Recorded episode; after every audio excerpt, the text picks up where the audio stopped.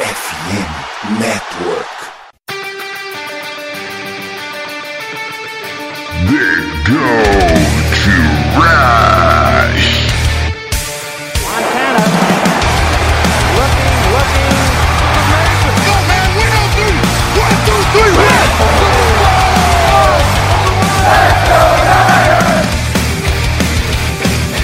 E a corrida pelo ouro recomeça. Se você ouvinte está convidado nessa saga. Episódio número 171 do Guto Beach Brasil. Quem fala é o seu apresentador, Gelson Carvalho. E hoje falaremos espanco em rede internacional, em horário nobre, do São Francisco Fernandes contra o Dallas Cowboys. Partida que terminou 42 a 10 para São Francisco Fernandes durante o Sunday Night. E foi tranquilo, né? Um jogo muito bom, do, tanto ofensivamente quanto defensivamente do time e os Cowboys não tiveram resposta à altura do nosso jogo. Começou ali com uma boa pontua boas pontuações do 49ers, com o time já pontuando na primeira campanha, e depois uma troca de quatro punts ali, mesmo, tipo, mesmo com uma campanha longa ali, em que o 49ers conseguiu avançar bem em campo, um sec, ali, uma falta na verdade, não teve sec na campanha também, mas, um, mas uma falta ali numa primeira para 10, virou uma primeira para 15, depois na terceira para 15 não conseguimos converter.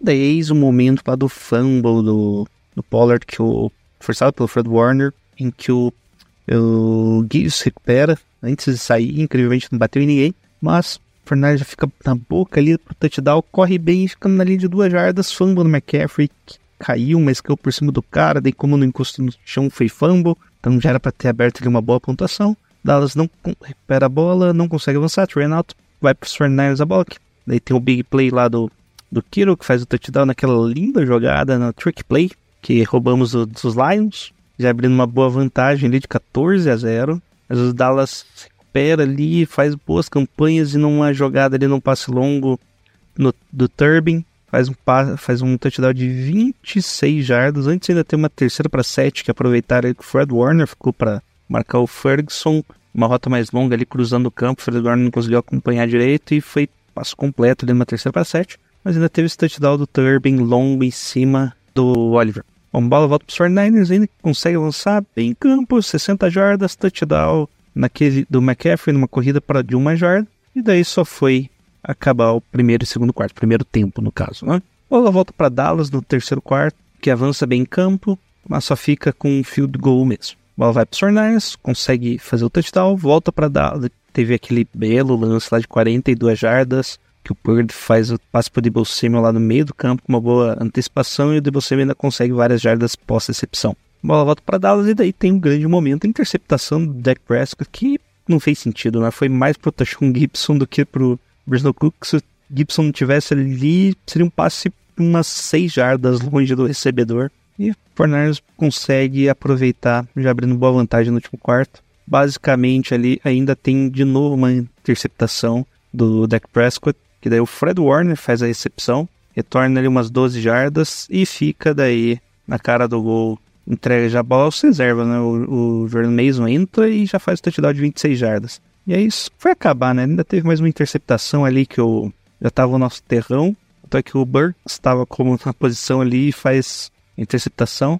Ele não tem mais nada, era é, Jordan Mason e Sandarno como jogadores, né? Do, do quarterback e running back, deixando aí todo o time descansar nesse finalzinho aí do último período. Final do jogo, um espanco, São Francisco Fernandes 42, Dallas Cowboys apenas 10, destaque aí do Brock Purdy com 16, 17 passes completados de 24 tentados, com 252 jardas e 4 TDs, sendo 3 touchdowns na direção do George Kittle, que não estava aparecendo, conseguiu 67 jardas e 3 TDs. O outro TD ali foi pelo Kyle Juice. Ainda, para variar, né? McCaffrey fazendo seu TD de praxe e mantendo a escrita de sempre fazer touchdown aí com, com os 49ers. Do lado defensivo, destaque pro Fred Warner, conseguiu ainda um sec e a interceptação, além de forçar o fumble, né? Fez tudo o que precisava nesse jogo. Dream Greenwell também apareceu bem ali, com alguns de passes e um sec. Nick Bossa e Eric Armstead dividiram um sec também ali no momento ainda que o jogo estava mais apertado. E coitado Jake Moore não, basicamente não teve que fazer muita coisa nesse jogo, né? O time não deixava ali ele chutar, a não ser se fosse extra point. Teve até o único field goal ali foi do Dallas, né? bem no começo ali do jogo, depois eles desistiram até do field goal. Então, quem quis colocar aqui, de um dos dois no, no Fantasy deve estar triste. Do lado dos Cowboys, Dak Prescott jogou muito mal, 14 passes completados de 24, 153 jardas e um TD. Então, novamente, o cara consegue completar alguns passes, faz bastante passes, mas a jardagem não é grande. Ou seja, a nossa defesa continua ali pressionando rápido e os quarterbacks têm que se livrar muito rápido da bola. Correndo, o Tony Pollard fez 8 carregadas para 29 jardas, eles desistiram muito rápido do jogo corrido, que não estava encaixando, né? A média foi de 3,6 jardas. Recepção, Sid Lamb apareceu ali com 4 recepções para 49 jardas. Tony Pollard também foi uma válvula de escape com 4 recepções, em 5 targets. E o, e o Turbin só teve aquela recepção para touchdown de 26 jardas. Do lado defensivo, o Jaron Curse e foi só, né? Só esse sec que eles conseguiram.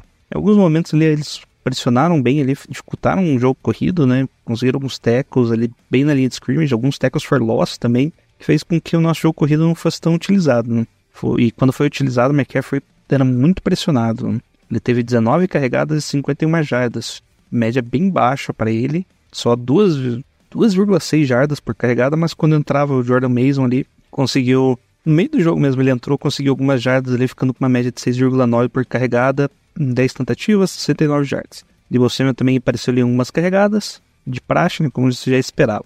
E é isso, agora para falar do nosso ataque, o desempenho geral do ataque, o Alan do Endzone 51. Fala Railson, ouvintes do The Gold Rush Brasil, obrigado mais uma vez pelo convite. É, muito feliz de estar aqui numa das semanas mais felizes para o torcedor dos 49ers nas últimas décadas, né? Maior vitória da história do 49ers contra aquele lixo do Dallas Cowboys. Torcedor que não tiver nas nuvens hoje está tá torcendo errado, né? É, a impressões gerais do ataque foi a pergunta que, que me foi feita, né? É, a impressão geral é que o ataque tem bala, tem bala para brigar por título. Né? É, a gente já teve outros ataques que tinham bala, mas era aquela coisa no limite, né? Você tinha que estar no momento bom. Esse ataque parece que tem uma folga, né? Dias que não tão bons é dia que o, o ataque briga para fazer 30 pontos. E em dia que tudo encaixa, dá para brigar para 40, 50 pontos se for preciso. É, isso deixa torcedor bastante otimista né, com o resto da temporada, porque é uma liga que o ataque é, tem muitas vantagens né, em termos de estilo de jogo e, e, e as regras cada vez mais favorecendo, né? E, e, especialmente esse ano parece que os ataques estão tendo mais dificuldades, né? Então você tem um ataque que é tão prolífico num ano que os, os outros ataques estão tendo mais dificuldades, pode ser um diferencial competitivo muito importante. É, e falando desse jogo especificamente, quais foram os destaques? Todo mundo, né? Um, no dia que você, na noite, né, que você bate o seu adversário histórico, seu arquirrival histórico, na maior vitória da sua história, né, maior, maior é, goleada, da, não sei se a gente pode chamar de goleada quando é NFL, né, maior touchdownzeada da história, todo mundo é destaque. Até o moleque que carrega lá, que é, enche os copinhos de Gatorade, foi destaque também. Não tem, não tem quem não foi destaque. Se estava em campo, se estava ajudando o time de alguma forma, foi destaque positivo e merece os parabéns. Ó, a segunda pergunta, nós vimos que alguns problemas na produção de jogos anteriores tivemos esses problemas, mas nesse jogo esses problemas não apareceram tanto. E o que se deve isso? Com relação à, à linha ofensiva, é, foi um trabalho realmente muito bom.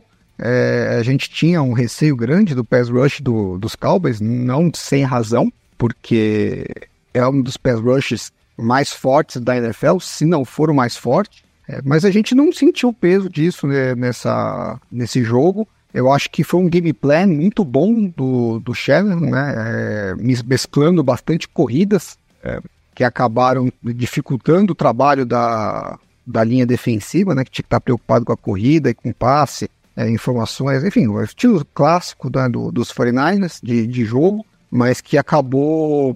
É, o principal, acho que o jogo corrido tem encaixado, né? Mesmo o, a média por corrida do, do McCaffrey não foi das melhores, mas dos outros running backs foi. Mas em geral a gente não teve muitas corridas é, com pouco sucesso. E o jogo aéreo entrou que foi uma beleza, né? Então o Shanahan conseguiu encaixar, a, a, achar os buracos na, na secundária, na, na, principalmente na intermediária, e o Purdy executou em alto nível o gameplay. E com isso o time não se colocou em muitas situações de terceira para muitas jardas, né? É, que eu me lembre aqui, teve uma terceira para bastante que a gente não converteu no, no primeiro quarto ainda. E depois uma terceira para 15, que foi logo depois que o, que o Purdy converteu um, um passe lindo na sideline para o Ayuk, que acabou voltando por falta, e virou uma terceira para 15. E ele, na sequência, mandou um passe espetacular no meio. É, acho que foi pro Dibo esse passe, não lembro agora se foi pro Dibo ou se foi pro Ayuk de novo, acho que foi pro Dibo, é, para 42 jardas, né? Então foi a única situação, é, tirando o começo do jogo, que os finais entraram num buraco, né, de, de uma conversão longa, e o Purdy enfiou a, a espada no meio do coração da defesa do, dos Cowboys para meio que acabar com qualquer esperança que o torcedor de Dallas pudesse ter. É, mas o fato do time não ter que ficar muita, em muitas situações dessas dificulta demais para o pass rush, né? Porque ele não consegue montar na, na, na situação de ó, é só ir atrás do quarterback. Tem que estar sempre preocupado que pode vir uma corrida. E o 49ers é um time que é aquele. É, você não pode nunca é, desconsiderar o risco da corrida, né? Uma segunda para 12 pode vir uma corrida. E, e, várias vezes o time consegue corridas de 9 jardas, 8 jardas, até de 13 jardas. Trazendo uma segunda para 12, o time encaixa uma corrida é, que vira um first down. Então a, a, linha defensiva não pode simplesmente desconsiderar essa possibilidade. A não ser quando vira uma terceira para nove, aí dificilmente vai vir uma corrida, e aí eles podem sim é, trabalhar com pass rush focado no, no passe. Como os Fernandes não deram muitas oportunidades para a defesa dos Cowboys, a gente acabou que não precisou testar tanto a linha ofensiva contra esse tipo de situação, o que eu acho ótimo, porque a gente não precisa testar muito para saber que nosso é, no Super Bowl que não é um espetáculo. Então, o melhor jogo para os 49ers é esse de é, ser eficiente em primeira e segunda descida e não precisar é, tirar coelho da cartola na terceira descida, porque quando você tiver que fazer isso, você está sempre correndo o risco de ter um, um, problema ali no bloqueio, isso virar um sec ou até uma lesão, né? Deus me livre. Com o quarterback, a gente já cansou de sofrer com isso. E o jogo perfeito para os 49ers é esse, controlado e, e poucas situações de risco no pass rush. E a última pergunta que vocês todos esperavam, como eu converso bastante com ela aí durante a semana, eu já sei a opinião dele, provavelmente ele já gravou ele no Flags, já sei que ele falou sobre, e fica aí a terceira pergunta. Brock Purdy não tem o passe, tem um, tem um passe relativamente preciso, mas um, aí acaba faltando um pouquinho de força no, nesse passe. Que ele tem que faz esse ataque QB friendly finalmente encaixar, porque a gente sempre escuta que o daquele Shanahan é QB friendly, né? Bem amigável para o seu quarterback, mas nunca de fato acontecia isso, né? Um ataque realmente que encaixou. Que, que mudou aí ela. Por fim, o, o Brock Purdy, é, eu tenho assim uma visão diferente da, do, do, que foi feito na pergunta, né? Eu acho que ele tem um passe bem preciso. Eu acho que a precisão dele é, é muito boa, especialmente na região intermediária, né? É, será muito falado do, do Garoppolo, né? Que ele tinha um, um release rápido e, e, era muito preciso. Eu nunca concordei muito, eu acho que o, release rápido do Garoppolo é verdade, indiscutível. A precisão do Garoppolo era ok, podia ser melhor, uh, inclusive pelo estilo de passes que ele fazia, precisaria ser melhor, né, para ele poder ter um pouco mais de efetividade. Uh, era aceitável, mas não era ideal. Eu acho que a precisão do Purdy é melhor do que a do Garoppolo. Eu fico mais confortável com ele fazendo esses passes em janelas apertadas, né? E eu também discordo um pouco dessa história de que o esquema do Shanahan é quarterback friendly. Eu acho que tem um, um pouco de confusão nesses conceitos que, que o pessoal, os analistas acabam usando no Twitter, aí acabou virando verdade. Ele é, é quarterback friendly do ponto de vista físico, né? Então você não precisa ter um quarterback que tem um braço muito forte, você não precisa ter um quarterback mega atlético para executar o, o esquema em alto nível. Uh, e esse é o, a base da West Coast Offense, né, que foi o que o, o Bill Walsh desenvolveu lá atrás, exatamente porque ele não tinha um quarterback, né, no, na época ele era o coordenador ofensivo em Cincinnati, ele não tinha um quarterback que tivesse as características físicas, né, que eram comuns na época, então ele criou uma, uma alternativa para quarterbacks que não tivessem tanto talento atlético. É, então, sim, do ponto de vista físico, ele é quarterback friendly, mas do ponto de vista mental, é exatamente o oposto. Acho que exige muito mais do quarterback do que a média do, dos esquemas por aí. Então, acho que é questionável, né? Assim, é quarterback friendly por um lado, mas é um quarterback é, demanding muito mais pelo outro, né? Inclusive, é, tem dezenas de histórias, né, de matérias que saíram na época do Matt Ryan reclamando do esquema do Shannon, dizendo que estava muito difícil, que estava dificultando a performance dele, porque ele se sentia sobrecarregado mentalmente, né? O ano de 2015 é, foi o primeiro ano deles juntos, foi um tumultuado, né? Até tinha uma dúvida se é, a parceria ia dar certo, né? E assim, porque o Matt Ryan era um quarterback fisicamente é, talentoso, ele tinha braço para fazer todos os tipos de passe, mas mentalmente o esquema exigiu muito dele e ele demorou para conseguir se adaptar. E aí em 2016, né, no segundo ano dele junto, quando ele já estava um pouquinho mais adaptado, é, ele conseguiu aí sim é, elevar o jogo dele, mas não foi uma coisa de cara, porque o esquema não é tão friendly assim quanto o pessoal fala. É, esquece essa questão da parte do processamento, né, da parte mental, que eu acho que é, no final das contas, a parte mais importante do trabalho do quarterback. Então, trazendo isso para o Brock Purdy, se pegar um quarterback que ainda não tem nenhuma temporada né, completa como é, titular e, e ver o nível de performance que ele consegue, o nível de controle do ataque que ele tem, é, saber exatamente o que fazer, o, processamento super rápido, os passes saem é, sempre no ritmo, é, é uma coisa assim é, impressionante mesmo. Eu acho espetacular e eu acho que o pessoal dá muito pouco valor para isso, né? Então você tem uma, um, um, dos esquemas, né, um dos sistemas mais difíceis de rodar do ponto de vista de mental, e um quarterback com muito pouca experiência chega e faz um trabalho excepcional desse. As pessoas falam como se ah, não é nada demais, porque o Shanahan é fácil, ajuda, e o entorno dele só tem jogadores é, sensacionais, então aí é fácil. É, não era fácil para Matt Ryan, que era um quarterback de nível de Pro Bowl, é, top 3 pick da NFL e que tinha o Julio Jones como wide receiver. Para ele, o sistema não era fácil. Agora, ó, ser fácil no Brock Purdy quer dizer que é, é tranquilo para qualquer um. Então, eu acho uma visão completamente distorcida e eu acho que o torcedor dos 49ers que quiser ficar iludido com o Brock Purdy pode ficar, porque o moleque é bolão mesmo. Aí eu levantei e ele cortou, né? Fiz o meu papel aqui de apresentador. Bom, já do lado defensivo, perguntamos lá para Bárbara, né? Vocês já conhecem. O time ganhou, ela participa do Niners News Brasil. Quais suas impressões gerais sobre a defesa e qual foi o destaque nesse jogo e por quê? Fora Warner. Digo, é, por quê? Fala, Bárbara. E aí, Jailson, galera do The Gold Rush. O que falar, né, dessa defesa nessa partida contra Dallas? É, acho que se a gente for considerar a importância do jogo, né, a dificuldade do jogo, Dallas era um time, era o time que mais estava marcando pontos, né, na, na NFL até o momento. E então, considerando todos esses fatores, acho que foi o melhor jogo da defesa até agora. A gente viu muita intensidade da linha defensiva, muita intensidade dos linebackers e a secundária ali com os corners, que eram a nossa maior preocupação, também fez um bom jogo. É, apesar de umas jogadas pontuais ruins ali, no, no geral foi um bom jogo ali também do, dos cornerbacks e dos safeties. A gente tinha comentado no podcast de pré-jogo sobre a dificuldade do ataque de Dallas na, na red zone, né? Mas a gente nem chegou a ver isso direito no jogo, porque a real é que a defesa atuou de uma forma que Dallas teve dificuldade no campo inteiro, né? Não só na, na red zone. É, acho que o touchdown que, que o Dallas fez ali foi um passo longo, né? Então a gente não, acho que não estava ainda na red zone. E quando eles chegaram novamente, foram limitados a um field goal.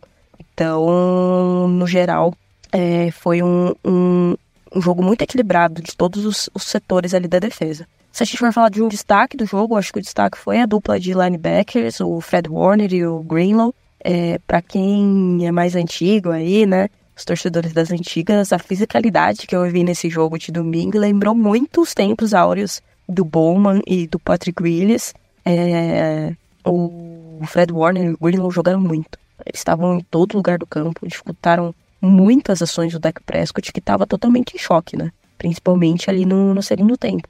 E aí, quando né, os, os linebackers titulares saíram de campo, é, entrou um reserva e interceptou o Prescott também, né? Então, acho que o caos ali causado pelos linebackers é, merece esse destaque. Se a gente precisar entregar né, o prêmio de destaque defensivo para um jogador só, acho que fica com o Fred Warner pela, pela interceptação, mas o Greenlow jogou muito também. É, acho que foi uma partida, como eu disse, né, considerando todos os fatores, aí foi uma partida muito boa da defesa. Bom, e a segunda pergunta, vimos que, no, que a defesa apresentou alguns buracos nos jogos anteriores contra times considerados até mais fracos que esse Dallas Cowboys. e o que mudou ao enfrentarmos um dos bons ataques da NFL. Eu achei a defesa muito mais física, né? Acho que a gente viu muito mais press coverage. É, nos últimos jogos, a impressão que tinha, né? Que era a defesa, que a nossa defesa estava um pouco mais soft. É, não sei se todo mundo tem essa, essa percepção, né? A gente não via ali a defesa em cima o tempo inteiro e tudo mais. E no domingo foi uma, uma coisa totalmente diferente. A gente viu uma defesa que parecia estar em outra rotação, né? Em relação ao ataque de Dallas. Parou o jogo corrido, pressionou o Prescott é, não deixou o Sid Lamb aparecer, né? Que era um, um, um, uma preocupação muito grande, né? Quem que ia marcar o Sid Lamb? Com certeza o Sid Lamb não ia alinhar contra o Ward, que é o nosso principal quarterback, né? Como que ia ser o Isaiah Oliver, Lenore, Ambry Thomas? Essa era uma preocupação legítima de todo mundo em relação ao wide receiver dos Cowboys. E acabou que ele não apareceu tanto no jogo. E foi mostrado na transmissão, ele estava bem frustrado com a atuação em geral do time e com a própria atuação dele.